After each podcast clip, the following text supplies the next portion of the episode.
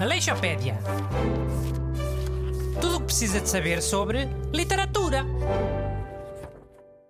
Bom dia. Bem-vindo à sua enciclopédia semanal de literatura. Cultura na sua rádio pública. Eu sou Bruno Aleixo e tenho aqui os dois miseráveis do costume, Busto e Renato. Bom dia. Spoiler! Boas malta! Spoiler o quê? Uma coisa que eu vou revelar 30 segundos depois? Ou nem isso? Oh, é só porque costumas ser mais subtil nas coisas que nos chamas. É, Essa foi bué da óbvia. Muita gente nem deve ter percebido que era uma referência literária. Devem ter achado que era só um insulto normal. Não! A malta que nos ouve é malta inteligente. Tu para logo que os miseráveis era por causa do escritor francês Victor Hugo. Exatamente. Hoje o tema é Vitor Hugo, conhecido por ter escrito o calhamaço Os Miseráveis. E não só, né? Oh, mas esse é o mais conhecido. Tem pelo menos um quase tão conhecido. E há, eu até conheci primeiro o Não outro. digas qual é. Porquê? Para o Bruno adivinhar. Adivinharem? é, Como se eu não soubesse. Ai, sabes? Então diz lá. É, é um livro sobre um homem que é preso injustamente numa ilha ou sobre um corcunda que mora numa catedral? Oh Bruno, esta é bué da fácil. Não digas. Ora, diz a primeira letra, só para eu ter certeza de uma coisa. Oh, sim. Vou mesmo dizer. Sabes que o Bruno confunde o Vitor Hugo com o Alexandre Dumas, né, Renato? Pá, só confundo nesses dois livros. Eu nunca sei qual é que escreveu qual. Pá, mas fazia sentido confundir a história do Conde de Monte Cristo com a história dos miseráveis. Aí é que há um homem condenado injustamente. Não é confundir isso com a história do Corcunda.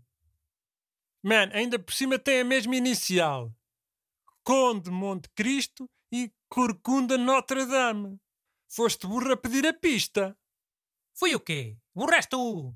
O livro chama-se Nossa Senhora de Paris. Corcunda Notre Dame é o filme da Disney. Ah, é? Pensava que o livro era mesmo Corcunda de Notre Dame. Vê lá se não fazia muito mais sentido ter sido o Vitor Hugo a escrever os dois livros sobre os condenados e o Alexandre Dumas a, a escrever os dois livros para garotos. Porque os três mosqueteiros também foram adaptados para bonecos, né? Não sei, eu acho que é uma eh, confusão normal de se fazer. É, é normal, mas só tu é que fazes. Vá, vá, vá, vá, vá. Falem lá do, de um dos livros, vá. Ah, dos Miseráveis ou do Nossa Senhora de Paris.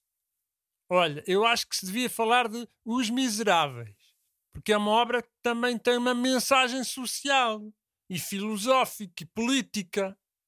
É? Então vamos falar desse. Super seca. Olha, eu eu sei de uma curiosidade pouco conhecida do Vitor Hugo. Queres saber? Quero.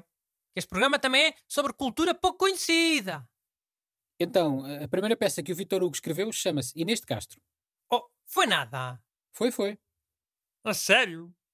Mas é uma coincidência agora estarmos aqui a gravar o programa em Coimbra e tu tens contado isso. É coincidência e é bom orgulho, né, Renato? E há, bué orgulho, estás a brincar? Um escritor estrangeiro bué famoso. Então, mas eh, essa peça é mesmo, mesmo, mesmo sobre o Dom Pedro e a Dona Inês de Castro? Aquela história que toda a gente conhece? Sim. Quer dizer, mais ou menos, né? Tem muitas imprecisões históricas e, e mesmo a história é um bocadinho diferente. Man, imprecisões históricas é normal. No século XIX não tinhas o, o mesmo acesso à informação que tens hoje. Pá. Então e a história? Contei as diferenças. Pá, basicamente há há uma guerra contra os mouros que se aproveitam da confusão para invadir Lisboa. E, e, e depois o pai do Dom Pedro não manda matar a Dona Inês. Até a perdoa. Mas já não vai a tempo, porque a rainha já a tinha mandado envenenar. Hum. Veneno. Outra vez. Sim, mas tem aquele anticlimax trágico, não é? Primeiro Dona Inês é presa, depois perdoada e, e parece que vai ficar tudo bem. Só que depois não fica. Pá, esse truque já tinha sido usado pelo Shakespeare. Ainda por cima era com veneno à mesma. Ainda semana passada falámos disso. Esse Vitor Hugo podia ser um escritor famoso, Renato, mas era um copiador. Aleixopédia. Tudo o que precisa de saber sobre literatura.